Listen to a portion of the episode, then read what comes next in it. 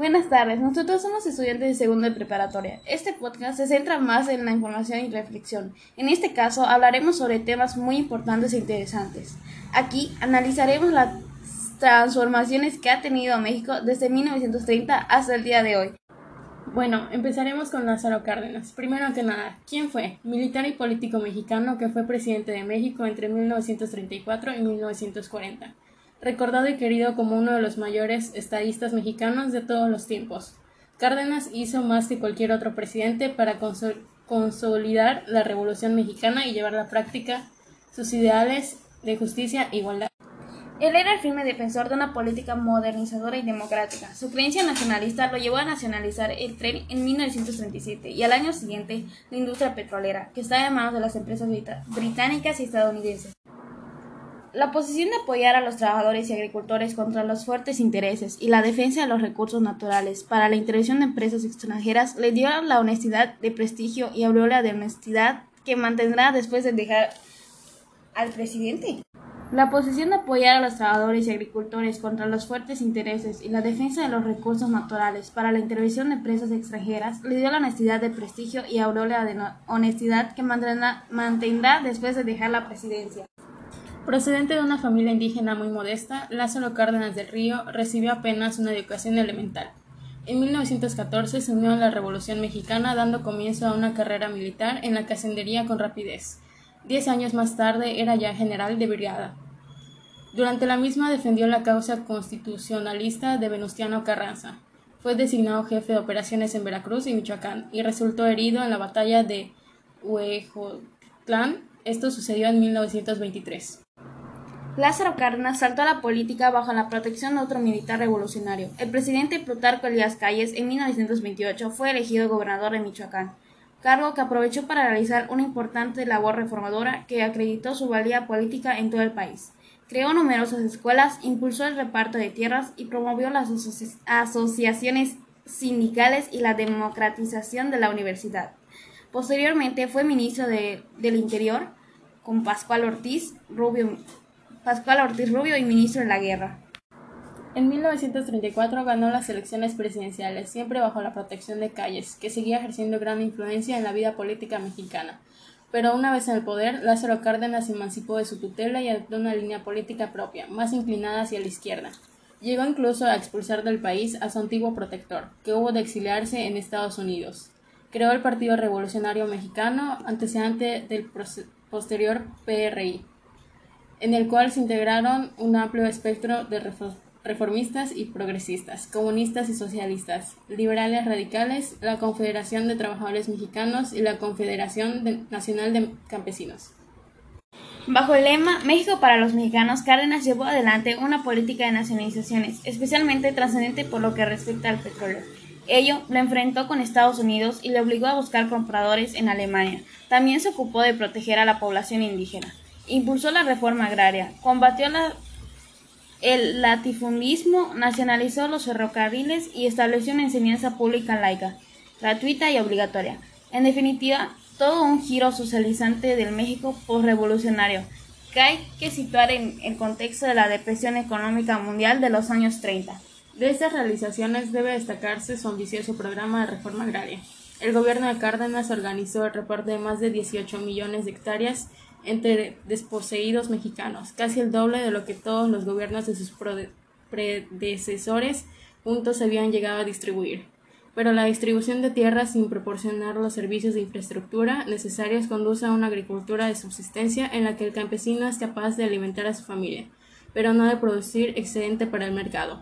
Para evitar los problemas de abastecimiento de las ciudades y del mercado de exportación, Cárdenas recurrió a un sistema comunal genuinamente mexicano, ejido. Los ejidos incluían a cientos de familias a las que el Banco de Crédito Ejidal proporcionaban financiación, escuelas y hospitales.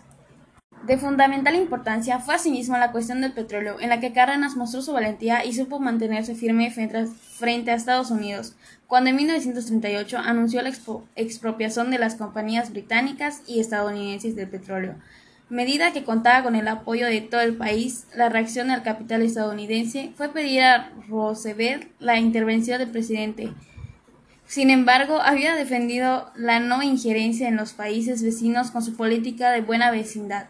El gobierno de Cárdenas creó un monopolio estatal, Petróleos Mexicanos, Pemex, verdadero buque insignia de la nacionalidad de los recursos, y logró, no sin ciertas dificultades iniciales, sortear el boicot internacional al petróleo azteca.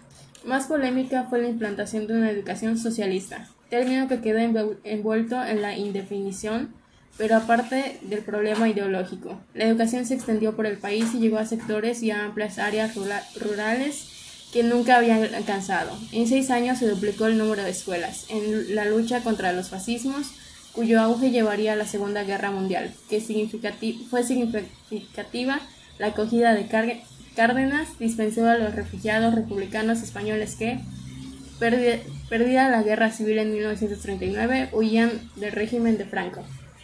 El sexenio de Cárdenas, en resumen, fue un periodo de estabilidad política que legó a la posteridad avances significativos en materia de economía, educación y obras políticas. Cárdenas dejó la presidencia en 1940, pero no la vida política, en la que siguió ejerciendo considerable influencia. Promovió la candidatura de Manuel Ávila Camacho, que le sucedió en el periodo de 1940 a 1946, y él mismo aceptó el cargo de ministro de la Guerra entre 1942 y 1945. También colaboró con el presidente Adolfo López Mateo. Ahora, saliéndonos un poco del tema, nos gustaría promocionar algunos lugares históricos de la ciudad para que ustedes puedan visitarlos y conocer más de nuestra cultura.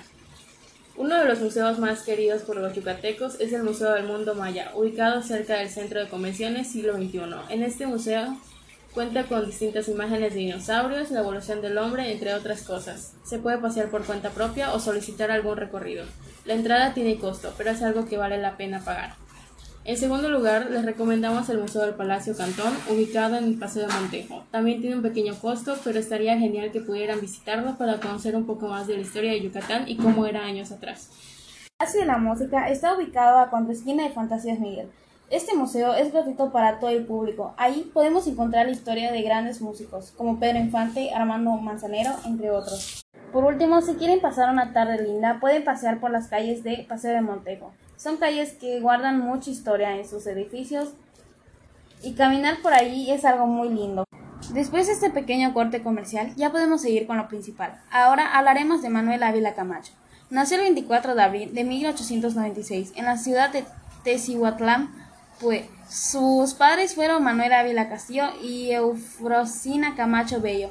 Realizó sus estudios en el Liceo Tecihuateco y posteriormente se graduó como contador en 1914. Se incorporó al movimiento revolucionario en la brigada Aquiles Cerdán, con el grado de subteniente y bajo el mandado de coronel Antonio Medina.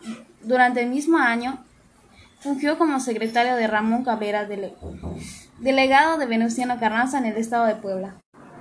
Participó en la toma de la ciudad de Puebla y de la capital del país a principios del año 1915, lo que le valió el, ascenso a teniente. Poco tiempo después fue nombrado secretario de la Comisión Local Agraria de la Sierra Norte de Puebla.